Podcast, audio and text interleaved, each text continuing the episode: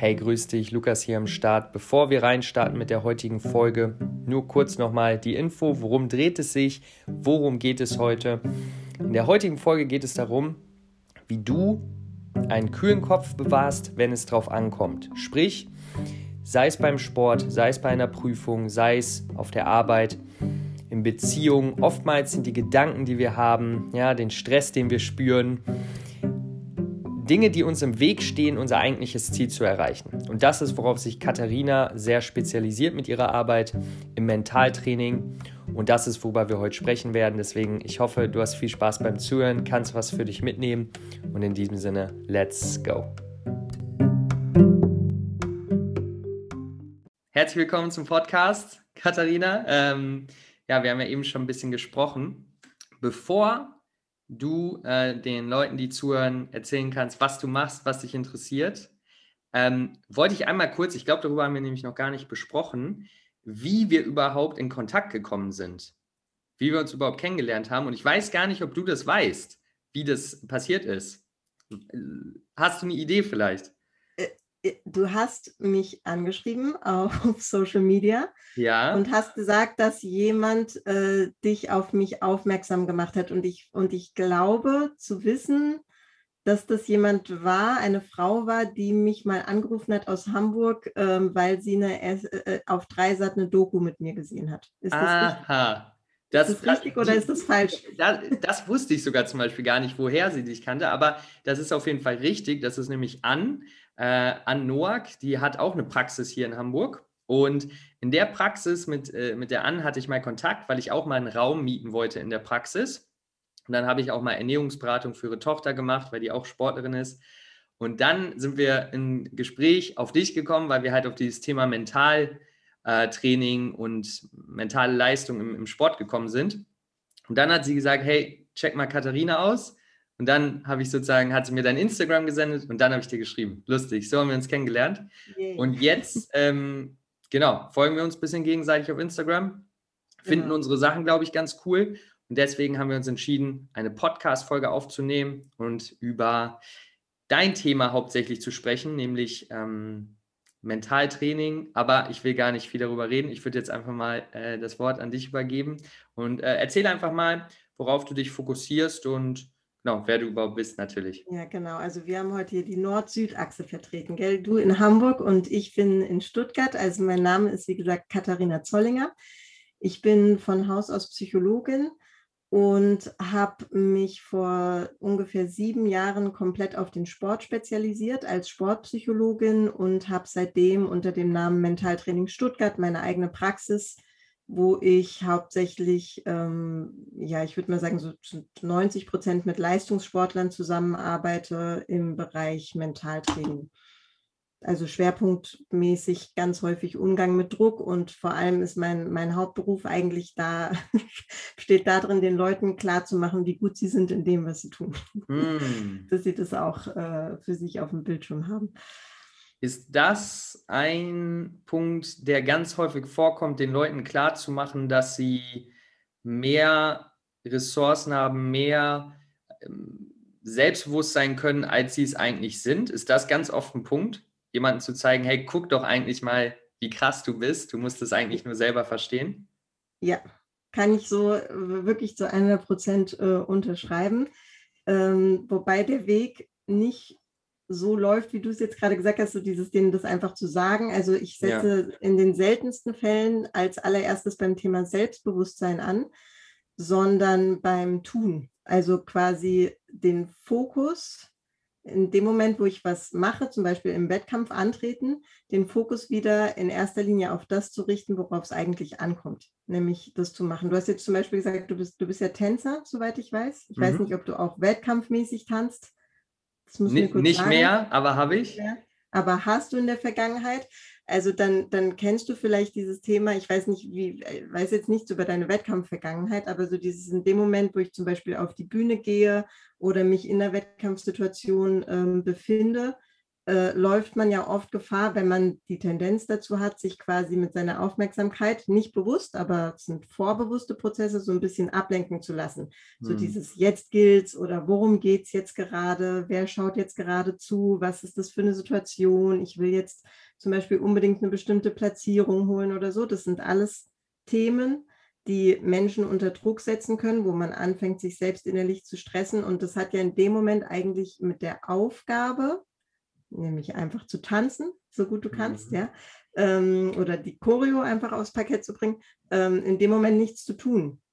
Also es hilft mir ja nicht, mich damit zu beschäftigen, was jetzt für ein Ergebnis dabei rauskommt oder wer dazukommt oder so. Deswegen ja. ist quasi der erste Ansatzpunkt immer erstmal wieder Fokus aufs Wesentliche. Mhm. Zu lernen, dass das steuerbar ist, weil viele erleben das als so was, es geschieht einfach, das kommt ja. so über mich. Ich habe keine Kontrolle. So, ich habe keine ja. Kontrolle, plötzlich ist es so, ja. ähm, plötzlich Blackout oder ja, ähm, und das ist es aber nicht. Hm. Also ich, hm. der, der, der erste Schritt ist quasi immer erstmal dieses erfahrbar zu machen, ich kann das steuern, wo meine Aufmerksamkeit hingeht. Ich kann meinen Körper steuern, ich kann meine, meine äh, steuern, wo ich quasi meine Gedanken hinlenken möchte, meine Aufmerksamkeit hinlenken möchte. Das ist der erste Schritt, weil ich das wichtig finde, quasi über das Tun ähm, diese Lernerfahrung zu machen. Ich, wenn ich mich konzentriere, kann ich es eigentlich gar nicht verkacken. Also ich kann quasi hm. immer darauf zurückgreifen, was ich kann. Das verschwindet nicht. Du bist nicht an einem Tag ein guter Tänzer und dann plötzlich eine Woche später ja. nicht mehr. Das ist ja quasi rein sportwissenschaftlich unmöglich. Mhm. Ähm, deswegen ist bei mir der Ansatz immer erstmal über dieses, dieses Fokusthema mhm. und dann kommt das Selbstbewusstsein über diese Erfahrung normalerweise automatisch, beziehungsweise ist es dann quasi der zweite Schritt, dieses, die, die Stärken immer wieder klar zu machen. Ja, sehr spannend, weil genau das, was du gerade beschrieben hast, und wir werden gleich nochmal in ein genaues Beispiel auch reingehen, dass, hm, dass man da auch, dass du da ein paar ja, Ansatzpunkte geben kannst für die Menschen, die zuhören. Aber einmal kurz, um rauszuzoomen, bevor wir da wieder reinsteigen, habe ich die Erfahrung einfach gemacht, in, und das ist das Interessante jetzt für die, die zuhören, egal ob es sich um Sport dreht, ob es sich um Arbeit dreht, ob es sich um äh, Beziehungen dreht. Eine Erfahrung, die ich gemacht habe, ist, dass in dem Moment, wo ich ein Übermaß an Kontrolle an eine Situation ranbringe oder ein Übermaß an, okay, es muss gut werden oder ein Übermaß an, so muss es werden, in dem Moment geht es immer in genau die entgegengesetzte Richtung. Und das sehe ich in eigentlich allen Lebensbereichen. Und ganz stark ist mir das aufgefallen, als ich angefangen habe mit der Beratung, Ernährungsberatung, als ich privat Freunde oder Bekannte zum Beispiel beraten habe, äh, rund um einfach Gesundheit, Ernährung, Bewegung, und ich mich wirklich einfach auf die Konversation fokussiert habe. Einfach nur, okay, was interessiert die gerade? Was kann ich denen mitgeben? Welche eigene Erfahrung habe ich? Gebe ich denen das mit? und bin dann auch wirklich in dem Moment und, und verliere mich da drin. In dem Moment, wo, das weiß ich, die ersten Male jemand bezahlt hat für meine Beratung, habe ich auf einmal das Gefühl gehabt, jetzt muss ich ja irgendwie richtig krass sein und jetzt. Crack under pressure, ja. Genau. Jetzt muss ich jetzt ja. muss das ja auch noch funktionieren, die bezahlen dich ja dafür. Genau, jetzt muss ich ja irgendwas ändern, weil jetzt bezahlen die mich dafür. Und dabei habe ich ganz vergessen, dass warum Leute zu mir kommen, ist, weil ich diese privaten Leute oder Freunde auf diese Art und Weise ja berate. Die wollen ja nicht, dass ich äh, auf eine super vernünftige und super, ja, so ist das, so viel Gramm müssen die davon essen, so, dann, dann hätten die das ja gar nicht gut gefunden. Die fanden das gut, weil die gemerkt haben, okay, ich rede einfach so, wie ich rede. Und da habe ich gemerkt, dieses so, okay, jetzt muss ich mich verändern, jetzt muss ich das kontrollieren, jetzt muss ich das so und so machen, hat tatsächlich einen negativen Einfluss. Und das nur als Beispiel. Mhm. Jetzt kommen wir wieder zurück auf die Sportsituation. Ähm, ich finde das sehr spannend, was du gesagt hast, dass wir mit dem, mit dem Fokus anfangen. Und glaubst du oder merkst du in deiner Praxis, dass das, wenn wir jetzt mal nur diesen ersten Punkt nehmen, den Fokus, das, die Konzentrationsfähigkeit, falls das auch dazu gehört, hast du das Gefühl, dass das vielen Leuten heutzutage schwieriger fällt, schwerer fällt? Oder hast du das Gefühl, dass es ein relativ einfacher Prozess ist, wenn man weiß, an welchen Schrauben man drehen muss? Also das, was du gerade beschrieben hast aus dem beruflichen Kontext, ist quasi ein kompletter Klassiker. Also mhm. bis hin zu Olympia kannst du dir vorstellen, wenn sich jemand quasi vier Jahre oder ein ganzes Leben lang auf ein bestimmtes Event ähm, vorbereitet und dann kommt dieser eine Moment und dann denkt man so, jetzt muss, jetzt muss es passen, jetzt muss ich es und oft, oft, kommt dann noch so ein bisschen diese Stolperfalle und das ist vielleicht auch so ein bisschen, was du in dem Moment im Kopf hattest, dieses jetzt muss ich es noch besser machen. Oder bei Olympia dann diese, dieses jetzt über mich hinauswachsen oder so. Das ist natürlich völliger Quatsch Du, du musst einfach nur das machen, was du eh schon kannst. Oder beziehungsweise wir kommen komplett weg von diesem Muss und, mhm. und, und genau. übersetzen genau. das in ein Ich kann's. Ich kann, ich kann jetzt einfach das machen, was ich eh schon kann. In deinem Fall, ich kann jetzt einfach das machen, was ich eh schon kann und wo ich eh schon gut bin. Ja. Und, ähm, gerechtfertigterweise bezahlt mich jetzt mal jemand dafür. das ist, das ist, das ist so interessant, weil dieses Muss, das ist, muss, ist so etwas, was bei mir so eine lange Zeit mir einfach im Weg stand. So, es muss. Es, jetzt muss das. Ja. Und, ähm, und dieser Satz fällt ganz, ganz, dieses Wort ist ganz, fällt häufig, fällt ganz häufig von ja. ja. Für sehr viele dieses, jetzt muss ich und dann kommt die Verkrampfung. Wie kann man aber, also du hast jetzt einen Sportler oder eine Sportlerin da und du merkst das Gleiche, und, und da kann ich ja gleich nochmal eine persönliche Story erzählen, wo das bei mir der Fall war, aber du merkst, okay, da ist gerade diese Kontrolle und dieses Muss steht im Weg. Wie findest du dann eine gute Balance zwischen, okay, du musst natürlich immer noch ein, also ein gewissen, eine gewisse Intention, okay, ich will da jetzt gut drin sein, ich will richtig krass sein und ich lasse die, lass die Kontrolle los und ich lasse dieses extra, ähm, dieses extra Gepäck los. Wie findest du da eine Balance? Wie hilfst du da jemandem eine Balance zu finden, wenn wir jetzt mhm. die Sportlerin als mhm. Beispiel nehmen? Es ist ein sehr komplexes Thema und mit Sicherheit gibt es da auch nicht immer so den, äh, den gleichen Weg, den ich mit den Leuten gehe, weil ja jeder Mensch unterschiedlich ist, aber ich nenne gerne mal so den ein oder anderen Ansatz exemplarisch. Mhm. Das erste ist mal dieses ich, ich muss bezieht sich sehr häufig bei Menschen auf ähm, das Einfahren von bestimmten Ergebnissen zum Beispiel. Hm, sei es jetzt quasi eine Platzierung im Sport, also dass ich mhm. quasi ein sportliches Ergebnis einfahre. Im beruflichen Kontext gibt es ja auch manchmal Ergebnisse, also Erfolgsergebnisse oder was auch immer, ja, ja. Ähm, dass man quasi sagt, jetzt, jetzt muss das und das bei rumkommen. Und da fange ich gerne an, mich äh, mit den Leuten erstmal hinzusetzen und zu unterscheiden in Bezug auf das Erreichen von bestimmten Ergebnissen oder Zielen, gibt es Sachen, die hast du unter Kontrolle, also die sind in deiner Hand und die sind beeinflussbar durch dich. Und es gibt auch immer sehr viele Sachen, die du nicht kontrollieren kannst. Ähm, in deinem Fall, in dem Berufsbeispiel, sind es jetzt zum Beispiel, was macht der Kunde dann oder die Kundin tatsächlich, was setzt sie um, was nicht und es gibt oder was passt, wie sind die Lebensbedingungen, Rahmenbedingungen. Im Sport gibt es auch sehr viele Sachen, die für die Athleten gar nicht unbedingt so kontrollierbar sind, aber es wird natürlich im Sport auch immer auf die Ergebnisse geguckt. Also am Ende reißt man sich den Hintern auf im Training um bestimmte sportliche Ergebnisse auch einzufahren. Medial wird nur darauf geschaut und auf Social Media und so weiter. Das ist natürlich schon immer das Ding, wo die Leute hingucken.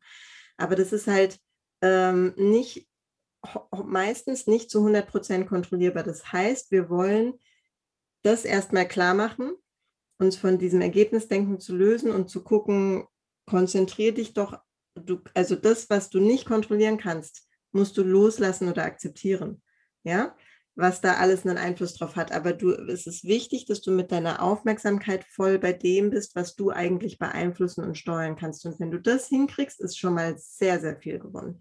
Also wenn du einfach bei dir bleibst, bei dem, was du tust, ähm, dich darauf konzentrierst und schaust, dass du die Sachen, die du beeinflussen kannst, wirklich beeinflusst und zum Beispiel Umgang mit eigenen Fehlern, was für Learnings, äh, wie gehe ich damit um, was für ein Mindset gibt es sehr, sehr viel. Und dann bist du schon mal, bist du schon mal gut beschäftigt. Mm. So, und, und von mit diesem Muss-Gedanken ist natürlich ganz klar, also müssen tust du schon mal gar nichts, ähm, weil halt du kannst auch oft dieses, was du halt unbedingt machen musst, nicht unbedingt zu 100 Prozent kontrollieren. Wir konzentrieren uns darauf, was ist eigentlich jetzt gerade wichtig äh, was die Aufgabe angeht, worauf musst du dich konzentrieren und was für Kompetenzen bringst du überhaupt mit, dass du das Gefühl wieder in dir aktivieren kannst, dass du dieser Aufgabe auch gewachsen bist. Ja, also du bist ja in den meisten Fällen nicht durch irgendeinen Zufall in diese Situation gekommen, sondern weil du gut bist in dem, was du machst,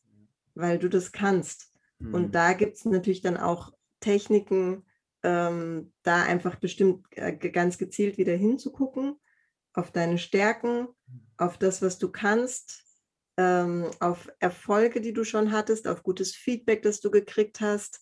Das ist wichtig, sich manchmal nochmal, weil aus dieser Innenperspektive kann man sich oft nicht so sehen, wie Leute einen von außen sehen können. Ähm, das heißt, da muss man schon einfach mal wieder so hingucken, dieses, du weißt, dass du gut bist, was für, was für Daten hast du, um das nochmal, also über dich selber, um zu wissen, ich bin dieser Aufgabe gewachsen. Ja. ja. Ähm, und so ein Stück weit das Vertrauen und die Selbstsicherheit in dir zu aktivieren. Und das ist immer eine Kombination bei mir, über den Körper zu gehen, weil sich selbst unter Druck zu setzen, macht was mit deinem Körper. Das ist ein großes Gesamtnetzwerk. Ähm, und gleichzeitig natürlich eben entsprechend die Gedankensteuerung. Also mhm. immer so eine Kombi.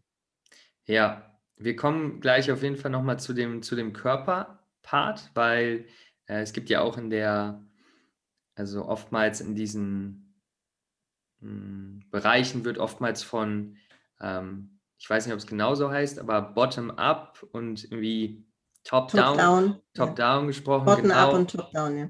Okay, war richtig, okay, gut zu wissen. Ähm, also, dass, dass wir im Grunde in beide Richtungen gehen können. Und ich finde diesen vom Körper zum, zum Gehirnteil sehr, sehr spannend. Also, da werden wir auf jeden Fall gleich nochmal raufgehen. Ähm, bevor ja, wir noch. Ich würde das aber, also ich würde das, ähm, das ich kenne dieses Bottom-up, Top-down, ich würde es aber, das klingt so ein bisschen hierarchisch, finde ich. Mhm. Bottom-up und Top-down. Ich empfinde ja, okay. das einfach als ein gesamtes Netzwerk. So hm. wie, wie ganz viele Rädchen, die miteinander verzahnt sind. Und wenn sich an einem Rädchen was dreht, passiert automatisch was bei den anderen Rädchen. Das ist so ein bisschen, finde ich, vom, vom Bild her ein bisschen weniger hierarchisch. So, ich glaube, ja. so, so ist es so ein bisschen adäquater. Finde ich, finde ich auch sehr gut, finde ich auch sehr gut. Ähm, von daher halten wir dieses Bild fest, anstatt das, was wir gerade gesagt haben. Ähm, bevor wir nochmal zu einem konkreten Beispiel kommen, wo, wo du mir dann auch nochmal äh, womöglich helfen kannst. Ähm, wie lange arbeitest du so mit Sportlern, Sportlerinnen zusammen? Hängt das sehr, also ich kann mir, ich bin mir sehr sicher, es ist sehr individuell, aber gibt es eine Grundzeit, wo du sagst, okay, wenn wir diese Zeit nicht zusammenarbeiten, dann wirst du einfach nicht, dann aus deiner Erfahrung gibt es einfach nicht so viele ähm, Veränderungen, weil dieser Prozess, genau wie mit Ernährung so, das dauert halt. Und was ist deine Erfahrung von der Dauer her, die jemand so ähm, mit deiner Arbeit zum Beispiel ähm, verbringt, bis Erfolge kommen, sage ich mal? So, so wie du gerade gesagt hast, gibt es da, also ich orientiere, es gibt kein Mindestmaß bei mir. So, ich hatte auch schon Fälle, wo mich jemand so völlig notfallmäßig, oh Gott, jetzt in zwei Tagen ist äh, der und der Spieltag, ich merke, merk, mir geht der Hintern auf Grund, als ich will das jetzt einfach nur einmalig mal kurz mhm. mit jemandem sortieren und besprechen. Solche Fälle hatte ich schon, mhm. wo es dann wirklich einfach so eine, eine Einheit war. Das ist aber extrem selten der Fall.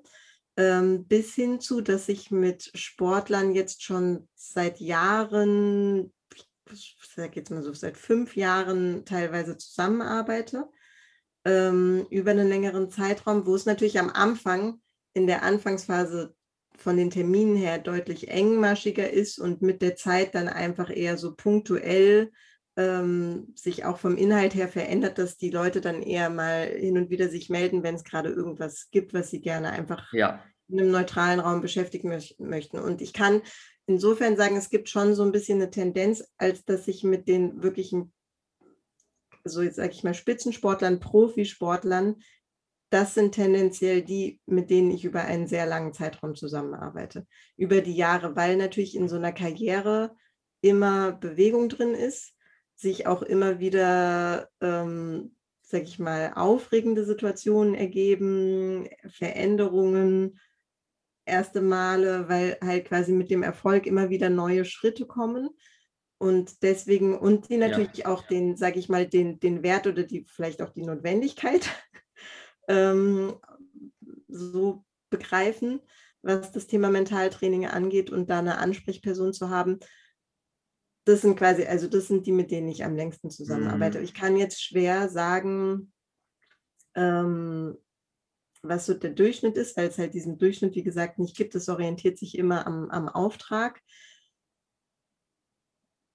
und daran, wie, wie schnell dieser Prozess vorangeht oder auch nicht. Also ja. es gibt wirklich einige, also vor allem im Jugendbereich, wo ich sage, da, da reichen manchmal schon so ein paar, zwei bis drei Einheiten wo es dann plötzlich irgendwie so Klick macht und die so, ah, okay, ja, äh, ja klar, ja. ja. Und es gibt aber auch einfach äh, Menschen oder Jugendliche, wo es dann einfach wirklich ein Prozess ist, also ein reiner Trainings- und Übungsprozess, mhm. Umdenken ähm, und wo es dann entsprechend ein bisschen länger dauert. Und wie es jeweils verläuft, kann ich natürlich nicht vorhersagen, aber das mal so zur ja. Orientierung. Ja, ja ich, ich meine, das Gehirn ist ja auch sehr komplex und sehr individuell, von daher macht es ja auch nur Sinn, dass es so vor allem dann auch noch unterschiedliches Alter ist, auch nochmal was anderes. Was ich mir auch, wenn ich jetzt zurückdenke an meine Zeit, wo ich vielleicht sehr ambitioniert getanzt habe, oder wenn ich jetzt nochmal Profisportler werden würde, dann wäre es mir persönlich auch wichtig und äh, das ähm, äh, kenne ich auch von Freunden, die ja zum Beispiel Hypnose oder Sachen wie diese machen, dass es sehr wichtig ist, halt auch eine Person zu haben. Und da merkt man ja auch, und das merke ich auch bei Ernährungsberatung, Fitnesstraining, das ist ja auch alles irgendwo etwas, wo du äh, eine vielleicht teilweise geheime Seite von dir zeigst und da brauchst du ja auch Vertrauen für. Von daher macht es ja auch absolut Sinn, dass Profisportler länger dabei sind und es ein längerer Prozess ist, weil für mich wäre es auch super wichtig, eine Person zu finden und dieser Prozess dauert vielleicht auch manchmal, man probiert ein paar, aus, aber wenn ich dann diese Person gefunden habe, ähm, dann, dann würde es mir auch super wichtig sein, da jemanden zu haben, wo ich weiß, okay, die hat jetzt schon Tiefen gesehen, die hat Höhen gesehen und, und, und, und kennt mich und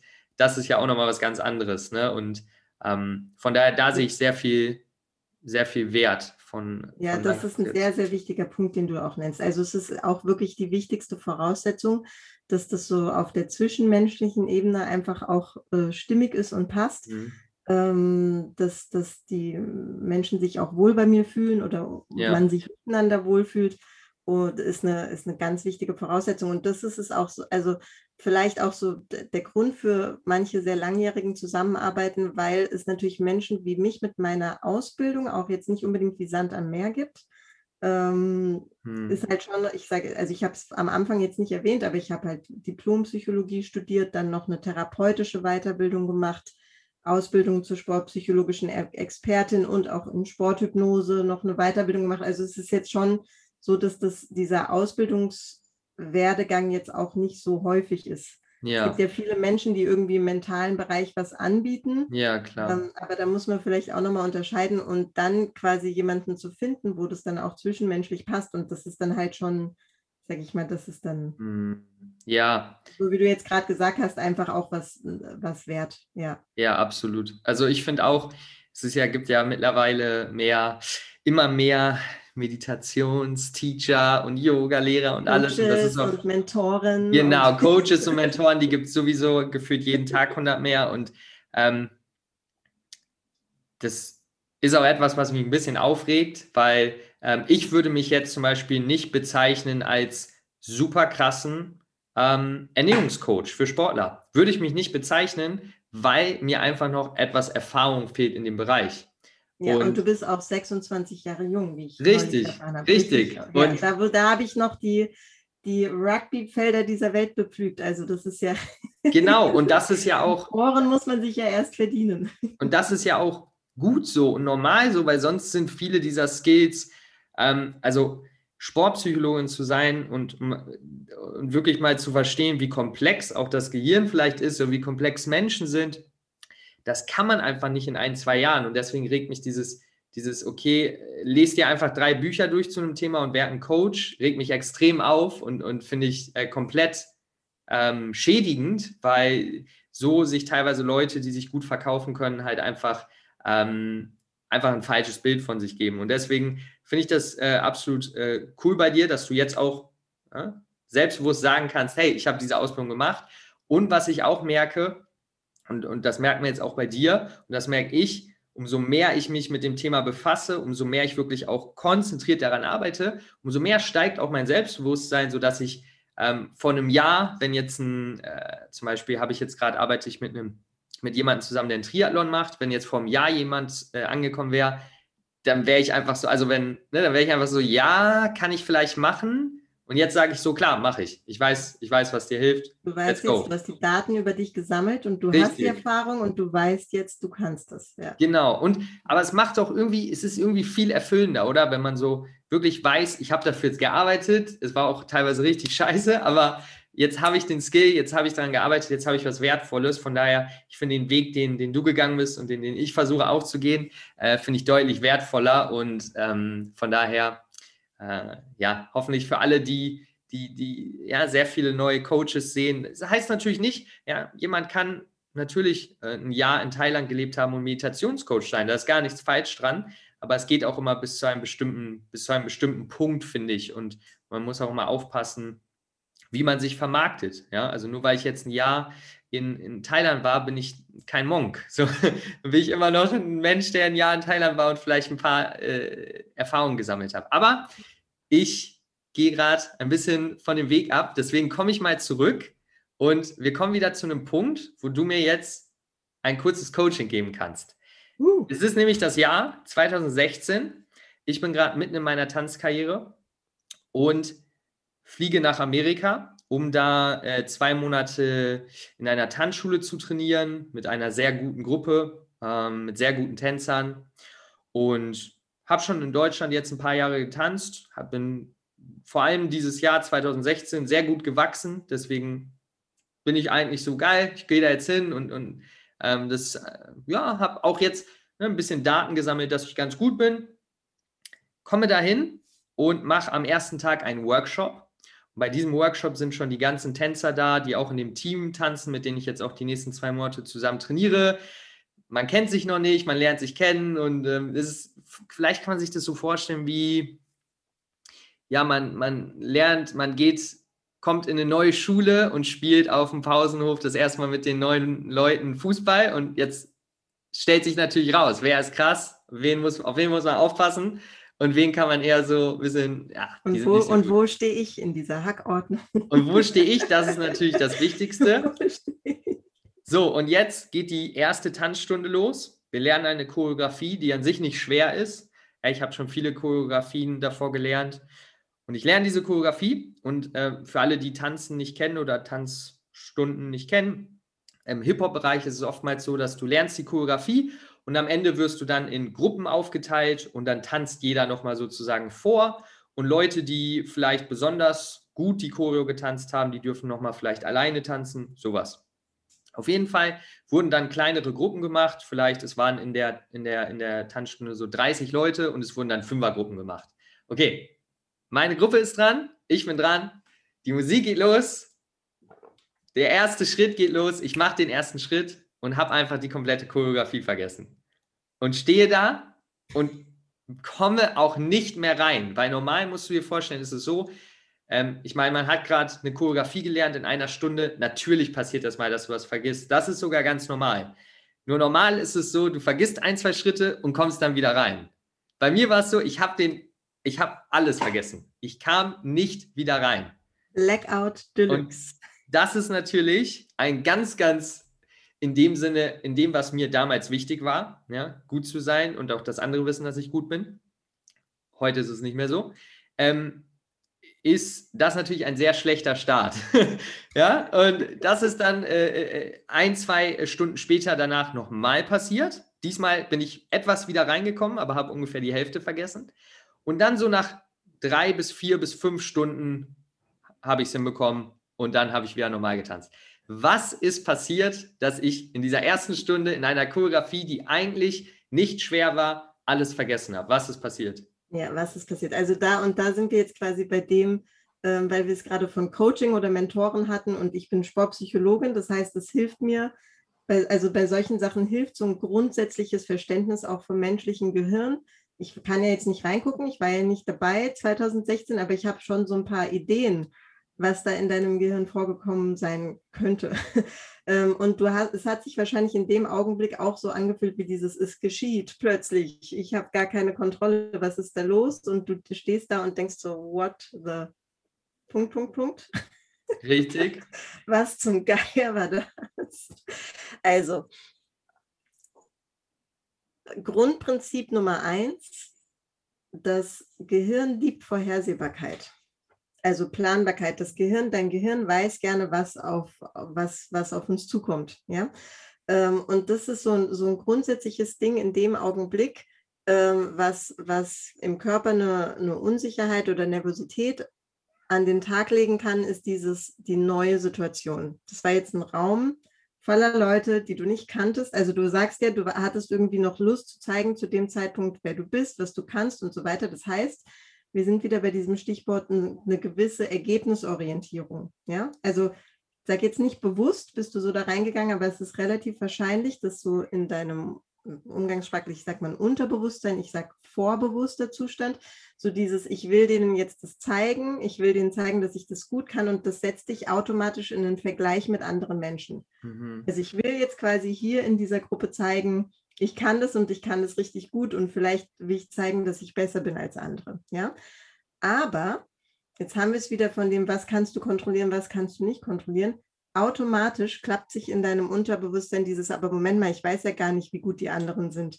Ich kenne die ja gar nicht. Also so ein Unsicherheitsfaktor, der damit reinkommt und auch so ein bisschen, es ist ja auch eine neue Situation, überhaupt so grundsätzlich neue Leute kennenlernen, sich finden, sich gegenseitig auschecken, bin ich überhaupt auf dem Level wie die anderen, bin ich vielleicht besser, bin ich schlechter, das weißt du alles nicht. Das heißt, in deinem Kopf klappen sich automatisch plötzlich viele Fragezeichen, ohne dass du es wahrscheinlich in dem Moment bewusst wahrnimmst. Dann so, oh, kann ich das, bin ich dem gewachsen, jetzt will ich das zeigen. Also das ist so ein, so ein Grundprinzip, mhm. was in dem Augenblick in der Situation vielleicht in dir vorgekommen sein könnte. Ja. ja, ich will das jetzt zeigen. Und da sind wir dann bei diesem, wieder bei dem Aufmerksamkeitsscheinwerfer dein Fokus und dann fängt quasi dein Fokus an, du fängst an, Prozentpunkte abzugeben. Ja? ja? also von deiner Konzentration her. Du bist jetzt nicht mehr bei der Choreo, sondern vielleicht bei diesem, ich will es jetzt zeigen, ich ja. will jetzt hier performen und ich will jetzt irgendwie dafür gucken, was, also dafür sorgen, dass die anderen irgendwie vielleicht was Tolles über mich denken. Ja. So, du bist weg. In dem ja. Moment bist du weg von der Choreo. Und was da jetzt konkret für Stress gesorgt hat, das können einfach ganz normal so dieses, oh, da sind jetzt Leute und ich kenne die alle nicht, ich kann das alles nicht einschätzen oder auch so dieses, wo bin ich? Mhm. Diese Daten hattest du halt nicht, ja? ja. Dieses, wo stehe ich jetzt hier überhaupt im Vergleich zum anderen? Und dann ist noch, wir hatten es ja von dieser, dieser Datensammlung für das Selbstbewusstsein, die kann einem manchmal auch zur Stolperfalle werden. Also wenn du sagst, ich war gut drauf, in dem Jahr und ich wusste irgendwie, was ich kann. Manchmal strickt man sich dann aber halt auch so eine gewisse Erwartungshaltung. Ja, richtig. Also dieses, genau das. So, dieses, ja. Das ist so die Stolperfalle, wo man da aufpassen muss. Dieses, mhm. ich, ich, ich will jetzt irgendwie was zeigen, aber vielleicht in Deutschland in einem anderen Kontext, wo die, die anderen konntest du dich vielleicht gut einordnen im Vergleich zum anderen, da warst du in einer völlig anderen Situation und hattest viel zu viele Fragezeichen, in dieser Situation, als dass du da irgendwie eine Aussage hättest klären können, bin ich so gut wie die anderen, also dich quasi im ja. Vergleich zu den anderen irgendwie zu bewerten. Und das war vermutlich, wie gesagt, da sind wir jetzt in der Psychologie, kann ich mir vorstellen, dass das in deinem Kopf eventuell für Stress gesorgt hat. Ja, das, das, genau das würde ich so unterschreiben, weil ich habe einen, einen anderen Punkt ein halbes Jahr davor oder ein Jahr davor, wo ich bei einer ähm, in, in in der Schweiz oder so in so einer Workshop-Woche war, wo, ähm, wo ich kannte da keinen und ich war aber auch noch nicht wirklich gut. Das heißt, ich hatte einfach null Erwartungen. Ich war einfach so, ich gehe da jetzt hin, das ist auch einfach cool. Und da war ich ganz oft in, in kleinen Gruppen ab vorgetanzt, hatte gar kein Problem. Und es war wirklich diese Erwartungshaltung, die ich. So ganz ich, frei, ganz locker, ganz Genau, weil es ist ja, ja, mich kennt ja eh keiner. Ich bin auch nicht krass eigentlich, ist ja egal. Also das, was du sagst mit dem, diese Daten bekommen, kann auch teilweise, wenn wir es nicht richtig einordnen, ein Problem sein. Und das war, glaube ich, bei mir, wenn ich jetzt, jetzt reflektiere, deswegen danke fürs Coaching, war das, glaube ich, der, der äh, größte der Punkt, dass ich, dass ich die Erwartungshaltung hatte, okay, ähm, ich bin ja jetzt gut eigentlich und das muss ich jetzt auch zeigen. Und das ist genau der Moment, wo dieses, vorher war es noch so frei und ich kann und ich mache jetzt einfach mal und wo dieses kann in ein plötzlich ich muss genau. um, sich umwandelt. Richtig, Ohne dass du dir das, wie gesagt, das ist kein bewusster Prozess, aber so dieses ich weiß, was ich kann. Ja. Und das passiert bei ganz vielen Sportlern, bei ganz vielen Athleten, dieses plötzlich, dass das dann in so ein ich muss jetzt, ja. Mm, Je mehr man quasi, ähm, je mehr die Daten für einen sprechen und die Ja. Leute, auch vor allem andere manchmal dann anfangen, was von einem zu erwarten und man selbst auch einfach dann diese Erwartungshaltung entwickelt, dann kommt plötzlich dieses Muss und dann kommt der Stress ins System, ins Gesamtsystem, in Ja. deinen Körper rein, in deinen Kopf rein. Und dann passiert was und in deinem Fall ist was Drastisches dann passiert, ja. ja. Ähm, und, und das ist quasi die Kunst, dieses, dir das mitzunehmen im Sinne von Selbstbewusstsein, oh cool, ich kann's, aber Mm, ich muss nie, weil leicht wird's nie. Es wird Mm. immer schwer und es gibt immer mal, weißt du, also dieses quasi das nicht in ein Muss zu übersetzen, sondern in ein Ich kann's einfach. ja, Wenn ich mich konzentriere, kann ich mich darauf verlassen, dass es immer da ist ja. und ich mach's und ich konzentriere mich aufs Tun und ich konzentriere mich darauf, Spaß da- dabei zu haben und vor allem auf diesen Lernprozess, ja. auf den Lernprozess und das als großes Ganzes zu verstehen und nicht so dieses jetzt in diesem Augenblick Mm. muss ich irgendwas abliefern. Mm. So, das ist der grob zusammengefasst der Unterschied. Ja, und, und wenn ich jetzt sagen würde, okay, nächste Woche, Katharina, äh, geht es für mich nach Amerika wieder und äh, ich Gleiche äh, Situation, äh, was machen wir jetzt damit? und Genau. ähm, ich will, gehe wieder in die gleiche Situation, diesmal ein anderes Tanzschuh, wieder kennt mich keiner und sagen wir jetzt So. einfach mal, ich wäre wieder in diesem Fokus, hey, ich bin noch eigentlich ganz gut und ich hätte jetzt wieder, ich bin in dem gleichen Mindstate und ich sage jetzt Katharina, hey, ich glaube, da macht Sinn, was zu machen. Wir haben jetzt noch eine Woche Zeit, bevor ich losfliege. Was wäre ein, ein Fokuspunkt, auf den du Ja. dich mit mir fokussierst? Also das erste ist, das erste, was wir machen, ist, ähm, was du erlebt hast in diesem Blackout, das ist der, das ist quasi, wenn deine Körperspannung zu hoch schießt.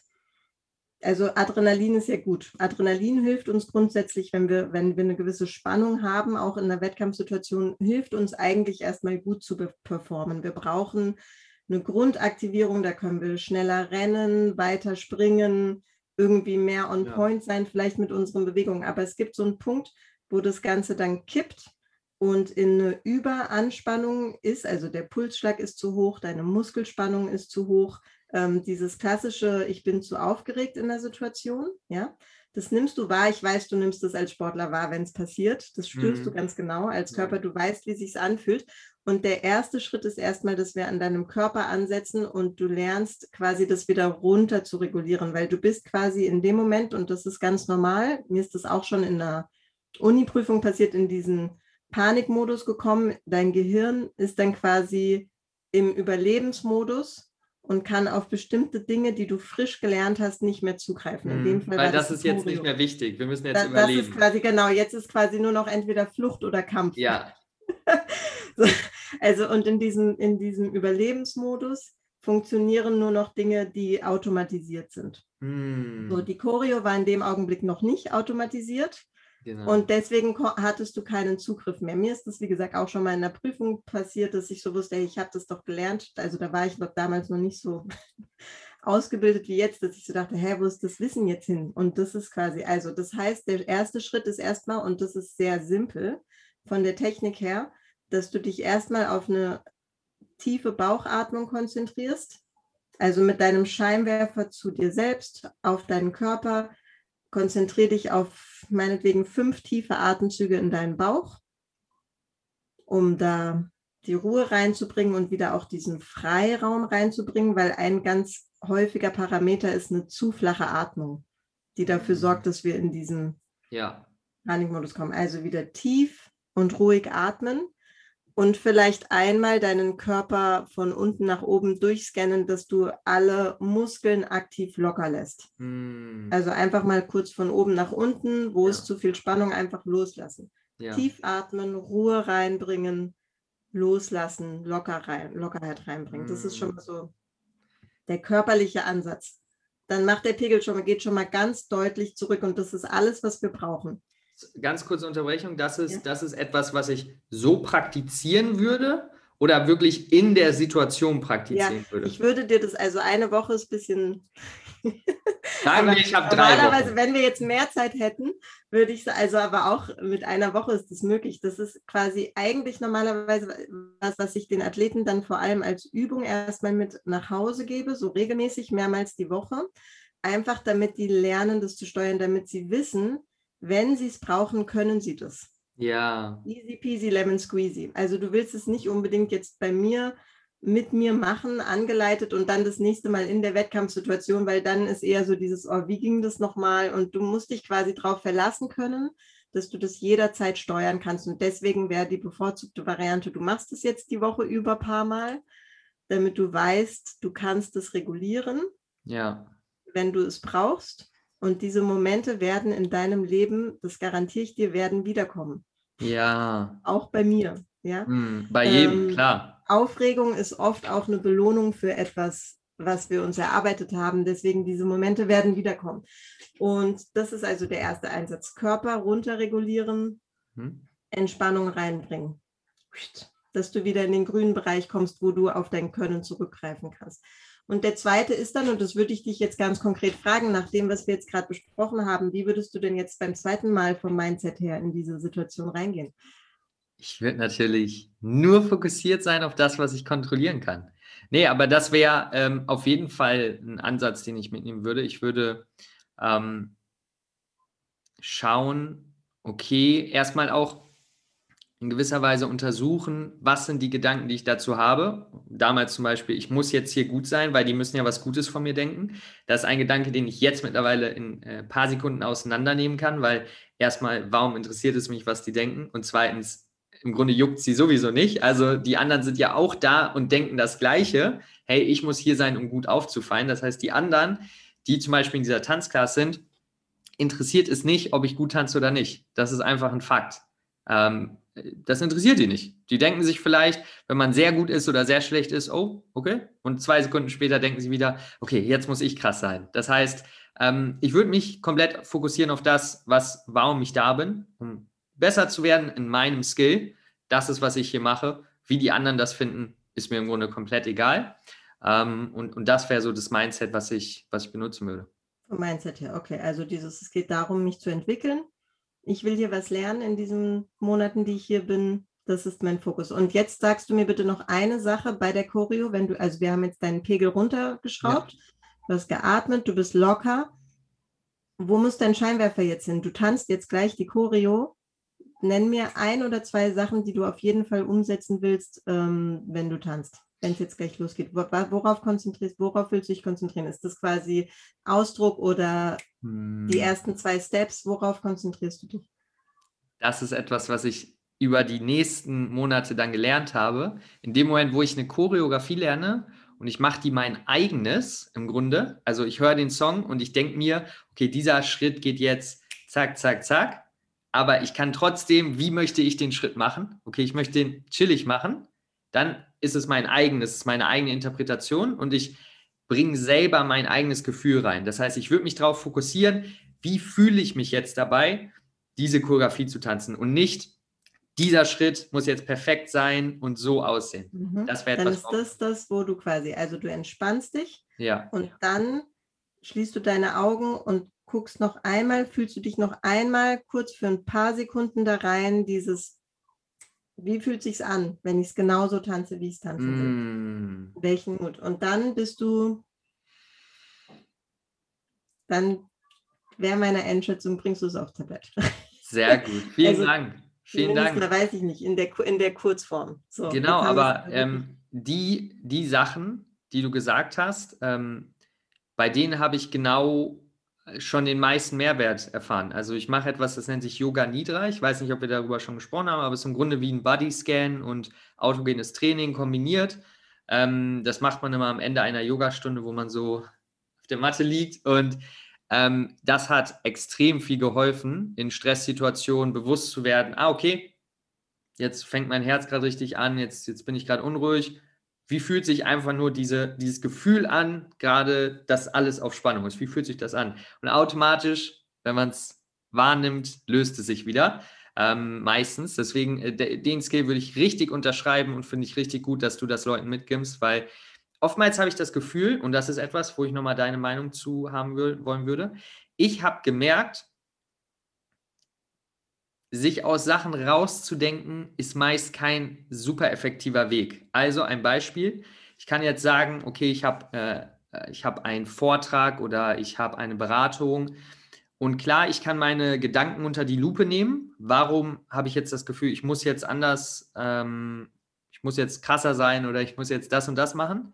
Und das hilft auch zum bestimmten Grad, weil diese Gedanken natürlich immer wieder kommen. Aber ich habe gemerkt, was viel mehr bringt, ist, wenn ich, und das ist etwas, was, ähm, was ich mal gehört habe von, von jemandem, äh, Mood follows Action, also Stimmung folgt ähm, Handeln. Aktion, Handeln. Mhm. Und das ist etwas, was ich immer merke. Also wenn ich ins Training gehe und ich fange einfach direkt an, mich in Situationen zu begeben, die eigentlich ein bisschen ähm, außerhalb meiner Komfortzone sind, da merke ich direkt, mein Stresslevel geht runter. Ich habe meinem Gehirn gezeigt, es ist okay. Wenn ich erstmal warte und meine Gedanken kommen dann ja erstmal hoch, weil dann verlasse ich, lasse ich wieder Zeit kommen und dann sage ich, okay, jetzt habe ich den Gedanken, aber nee, den kann ich ja gehen lassen. Mich interessiert ja nicht, was sie denken. Ich habe gemerkt, der effektivere Weg für mich ist das Handeln kombiniert mit den Gedankenprozessen.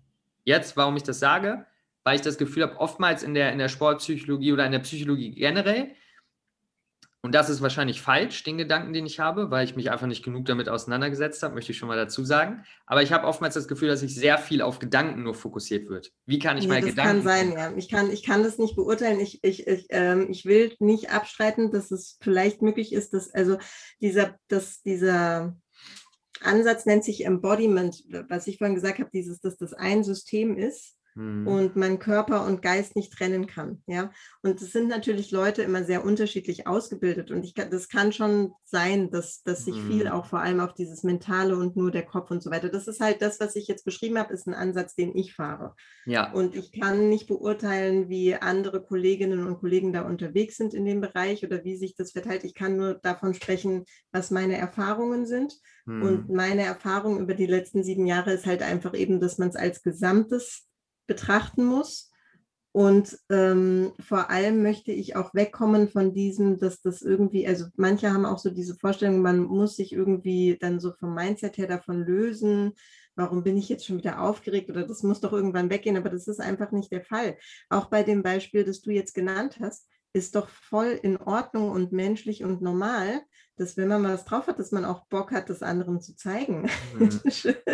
Show yourself, ja. Also ja. dieses ist doch okay auch, dass mir das wichtig ist, vielleicht, ähm, dass andere das vielleicht auch sehen und cool finden sollen. Guter weißt du, was ich meine? Also ich würde gar nicht so unbedingt das so als Ziel, dieses, man muss sich jetzt davon lösen, weil der Mensch ist ein soziales Wesen. Mhm. Das ist in unserer DNA auch ein Stück weit drin ich verstehe voll, also bin da ganz bei dir, dieses, man muss das halt auch im, im Zaum halten und gucken, wann ist das eigentlich auch wichtig, was andere über mich denken und wann ist vielleicht ein bisschen übertrieben. Hm. Ähm, aber grundsätzlich ist das unsere, in unserer DNA drin. Also für, für den Menschen, da sind wir jetzt, das ist wahrscheinlich wieder die Psychologin in mir, von der Evolution her, wir sind halt ähm, grundsätzlich erstmal nur überlebensfähig, auch in der Gruppe. Also damit hat das was zu tun. Ja, dass ja. das quasi für uns elementar wichtig ist, ähm, dass wir einfach ein Stück weit danach gucken, dass wir irgendwie dazugehören.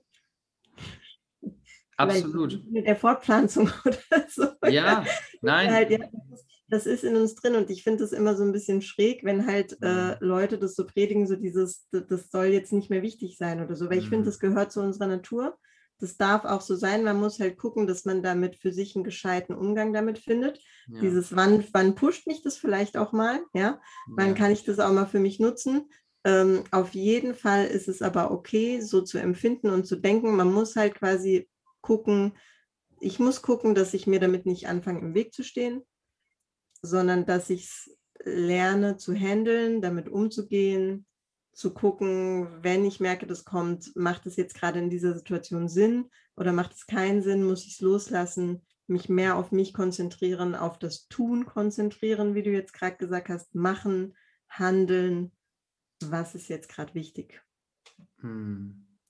ich finde, bei diesen Themen merkt man sehr oft, dass es, es ist halt einfach nicht schwarz und weiß. Also es ist einfach nicht, so ist es richtig, so ist es falsch. Also das ist, äh, das lässt sich tatsächlich viel besser verkaufen. Wir haben ja schon mal über Marketing gesprochen äh, ja. vor dem Gespräch. Ja. Es lässt sich viel besser verkaufen, wenn ich dir sage, deine, ähm, dieses Problem, was du hast, deine, du möchtest leistungsfähiger sein, du möchtest schneller sprinten. Ich habe die eine Ernährungsmethode, die du vor dem Training nutzen musst, um das zu erreichen. Das lässt sich ja viel besser verkaufen, als wenn ich dir sage, ja, mit der Ernährung kannst du eventuell in gewissen Phasen deine Sprintfähigkeit verbessern. Äh, dann, ja, okay, ich nehme lieber die andere Option. Die hört sich einfach besser an. Also ähm, es lässt sich nicht so gut verkaufen, aber es ist einfach die Wahrheit. Und genauso ist es ja bei diesen Themen, die du behandelst. Es ist halt, ja, für den einen ist es mehr, okay, äh, regulier dich runter also, und ja, ich würde, ich würde es in, meiner, in meinem Beruf so sagen, ehrlich gesagt, ich bin schon, ich bin schon rein erfahrungsmäßig extrem überzeugt von dem Produkt, das ich verkaufe. Auch wenn sich es wenig in, in messbare, also man kann ja meins nicht so wirklich messbar in Zahlen fassen, weil das so ein komplexer Prozess ist, dass ich nie sagen kann, eins zu eins, aber so gefühlt ist die Leistungssteigerung schon, also jetzt rein eine gefühlte Zahl von den Erfahrungen der letzten sieben Jahre, so bei 20 bis 30 Prozent teilweise. Ja. ja? Ähm, aber du kannst es natürlich mhm. nicht, man kann natürlich nicht sagen, es gibt keine Garantie, auch weil natürlich wieder nicht alles in meinem Einflussbereich liegt. Ich kann nur Angebote machen, ich kann nur Wege aufzeigen, aber das, was du sagst mit diesem, es ist nicht schwarz oder weiß, ist eben, der Weg ist sehr individuell.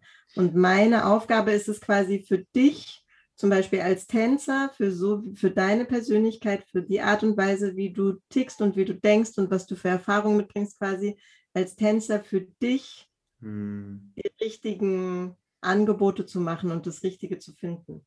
Und genau das. Ich weiß nicht, ob das, ich weiß nicht, ob das für deinen Beruf ähm, mit deiner Ernährungsberatung quasi analog ist, aber so würde ich sagen, also so dieses Ergebnis ist, wie gesagt, ich darf nie Garantien geben und, ja. und irgendwelche Erfolgsversprechungen, das wäre unseriös, aber ich bin schon sehr überzeugt von dem, was ich anbiete. Ähm, aber halt ist, aber ich bin auch davon überzeugt, dass es eben nicht dieses Standardverfahren gibt, XYZ, sondern je individueller und maßgeschneiderter, desto zielführender. Und das ist halt die Kunst. Ich weiß nicht, wie ist es in deinem deinem Beruf? Vielleicht muss ich das dann nochmal ähm, einmal ähm, klarer äh, erklären, aber genau das ist, was ich meinte, was du gerade gesagt hast. Also ich meine nicht zu sagen, ja, ich weiß nicht, ob ich dir helfen kann und ich weiß gar nicht, ob das jetzt für dich das Richtige ist, sondern ich meine, okay, ich weiß, dass Ernährung, ich weiß, dass ähm, Sportpsychologie, ich weiß, dass Krafttraining dir hilft. Wie es dir hilft, ist unterschiedlich. Das heißt, ich habe nicht ja, Methode ja. X für dich, dich, dich, ja. dich, sondern ich habe diese Konzepte, die dir helfen hundertprozentig. Aber mit dem einen Sportler ähm, kommt es mehr darauf an, während des Trainings die Ernährungsstrategien zu ändern. Beim anderen ist es eher, okay, guck mal, du musst schauen, dass du die Tage vor dem Training anders isst, weil während des Trainings ja. hast du es super. Und das ja. ist, glaube ich, was ich eher meine. Und von daher ist es vielleicht sogar, ähm, ist es dann schon die Methode selber, die man ja vielleicht im Marketing sowieso nicht ähm, benutzen würde. Ja, man würde jetzt nicht sagen, ähm, ich, ich mache genau das und das mit dir, sondern eigentlich im Marketing soll ja. man ja immer das Ergebnis auch irgendwo klarstellen. Was hast du davon, damit ich weiß, wenn ich mit dir zusammenarbeite, nach einer gewissen Zeit habe ich das und das und das. Wie ich dahin komme, das ist natürlich individuell. Also ja. das, was du eben gesagt hast, genauso denke ich. Genauso für die Ernährung. Ist ja auch sowieso eigentlich selbsterklärend, weil ich bin ja, wie gesagt, ich war ja, äh, weiß ich nicht, 18 Jahre lang Mannschaftssportlerin, wie gesagt, auf dem Rugbyfeld und ich weiß auf jeden Fall äh, eine Teamkollegin von mir, die sagt, vier Stunden bevor es losgeht, vor dem Wettkampf nichts essen. Sonst bricht die auf dem Platz quasi. Also das ist so ihrs. Und ja. wenn ich vier Stunden davor das letzte Mal was esse, bin ich in so einem Loch, dass ich überhaupt nicht performen kann, weil mir schon das Benzin ausgeht quasi. Absolut. Das also ist so völlig, ein Beispiel. Völlig unterschiedlich, wo ich so denke, also warum auch immer, leben wir in Sachen Ernährung auf zwei unterschiedlichen Planeten und brauchen ja. dementsprechend halt auch eine unterschiedliche Versorgung. Also das äh, kann ich aus der Sportlerinnenperspektive so nur ja unterstreichen. Ja, mega. Und äh, vielleicht ein letztes Beispiel dazu, das ist ganz gut immer, immer erklärt. Ähm, viele Menschen wollen ja abnehmen Und viele Menschen sind auf der Suche nach der einen Ernährung, die das tut. Welche Ernährung wird mir jetzt dabei helfen? Ist es vegan? Ist es äh, Keto? Ist es äh, Intermittent Fasting? Was genau wird mir jetzt helfen? Und es geht komplett eigentlich am, also es ist der richtige Gedanke, aber eigentlich auch nicht, weil wie du abnimmst, ist, indem du weniger Kalorien isst, als dein Körper verbraucht. Wie du das machst, ist im Grunde komplett egal. Der Punkt ist aber, dass du etwas finden musst, was für dich funktioniert. Das heißt, wenn, ne, abgesehen jetzt mal von komplett Ethik und so, wenn vegan mir hilft, besser abzunehmen, weil ich mehr gesättigt bin und sonst ein Problem mit Sättigung habe, super. Wenn mir Intermittent Fasting einfach dabei hilft, weil ich eine Mahlzeit weglasse, zack, hilft mir super, ich muss morgens eh nichts essen, top. Aber das ist das Individuelle. Dem einen fällt es äh, leichter damit, dem anderen damit und wir müssen was finden, was langfristig funktioniert. Genau, und Aber, dann ist natürlich ja in dem Bereich gerade abnehmen auch diese mentale, da haben wir dann die Schnittstelle, hm. dieses, dass es einmal körperlich passen muss und dann natürlich das Mentale einen ultimativ großen Faktor da spielt. Also dieses, wie fühle ich mich wohl damit mit meiner Ernährung, ja. ähm, dass ich auch über einen langen Zeitraum quasi das Gefühl habe, das passt zu mir, ähm, genau. fühle mich gut damit, da, muss nicht so. Ne? Ja, das, das ist ja beim Abnehmen das, das würde ich schon echt sagen, lustige, dass Leute eine schnelle Lösung suchen, um schnell abzunehmen. Aber der Punkt ist ja, um langfristig abzunehmen, brauchst du eine langfristige Lösung. Und ja. äh, die Leute, die eine schnelle Lösung suchen, erreichen meistens das Gegenteil. Sie dann sehr wenig essen, etwas, das sie nicht lange machen können. Der Stoffwechsel regelt sich runter und automatisch auf einmal essen sie wieder normal und nehmen noch mehr zu. Das heißt, äh, Abnehmen ist eigentlich ein spannendes Feld, wo. wo ja, ich glaube, da könnten wir nochmal eine komplette Podcast-Folge ja. mit. Genau, das ist dann nochmal äh, äh, ähm, Psychologie rund ums Abnehmen. Das äh, ist dann die nächste Folge. Aber ähm, um mal wieder den Kreis zu schließen, ähm, können wir vielleicht einmal zusammenfassen, was wir besprochen haben und einmal die Key Points rausholen, weil wir haben jetzt schon, glaube ich, ich weiß gar nicht wie lang, äh, aber schon einige Zeit gesprochen und einige interessante Themen äh, besprochen.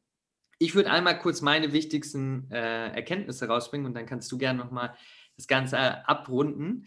Ähm, was für mich wirklich ähm, sehr, sehr spannend ist und sehr, sehr, wo ich sehr viel Wichtigkeit drin sehe, ist erstmal den Fokus und die, die Fähigkeit, mich ins Hier und Jetzt zu bringen, zu trainieren. wie du ja vorhin gesagt hast, zum Beispiel tiefe Bauchatmung oder Bodyscan oder da hast du sicherlich noch weitere Sachen, die du machst, ähm, sind einfache Methoden, die wir trainieren können, um in diesem Moment uns ins, ins Hier und Jetzt zu holen und zu verstehen, dass Körper, Geist ein System ist und dass wir dadurch uns komplett runterregulieren können, zumindest schon mal, finde ich extrem wichtig und das ist ja auch etwas, wir haben eine Prüfung, wir haben, lernen irgendeine neue Person kennen, was auch immer es ist. Das hilft ja bei allen, weil am Ende des Tages weiß unser Körper ja nicht unbedingt, ob wir jetzt gerade einen Wettkampf haben oder ein Date haben oder einen neuen Beruf anfangen. Am Ende des Tages sind es ja die gleichen Hormone, die gleichen Stresshormone, die gleiche interne, würde ich jetzt mal so sagen, physiologische Antwort, Stressantwort. Von daher, das fand ich richtig, richtig spannend. Ähm, und zu verstehen, dass es halt ein individueller, individueller äh, Ablauf ist und es nicht die ähm, perfekte Lösung für jeden Menschen gibt. Und das macht ja deinen Beruf zum Beispiel und unseren Beruf wichtig und spannend. Und deswegen finde ich es cool, dass, ich finde es cool, was wir machen, muss ich einfach mal so sagen. Ich finde es wichtig und cool. Und ähm, von daher erstmal von meiner Seite schon mal danke, dass du dir die Zeit genommen hast. Äh, möchtest du noch abschließende Worte erstmal dazu zu dem Thema, was wir besprochen haben, hinzufügen? Key Points, also für mich, also Key Point ist für mich Focus first. Mhm. Focus first. Alles, was du empfindest, ist in Ordnung und mhm. berechtigt. Erinnere dich daran, dass du nicht durch Zufall in diese Situation gekommen bist, sondern weil du dort sein willst, in den meisten Fällen. Ähm, konzentrier dich, du kannst es, vertrau dir. Hm. Perfekt. das ist doch äh, einfach runtergebrochen, äh, die wichtigsten Punkte. Sehr cool. Ja. Ähm, wenn jemand zuhört, der interessiert, ich verlinke natürlich deine Instagram-Page ähm, gerne in der Beschreibung. Wo kann man dich am besten finden und kontaktieren? Per Google Mentaltraining Stuttgart findet man mich auf jeden Fall und dann ansonsten auch gerne Instagram Katharina Zollinger. Ich bin einfach zu finden. Okay, sehr gut. Das ist immer gut. Das ist schon mal Marketing-Tipp Nummer eins. Deswegen. Danke für die Gelegenheit. ja, sehr cool. Dann äh, sagen wir erstmal Ciao und vielen Dank fürs Zuhören an alle. Bis ja, zum nächsten Mal. Dankeschön, Lukas, für das Gespräch und auf Wiederhören.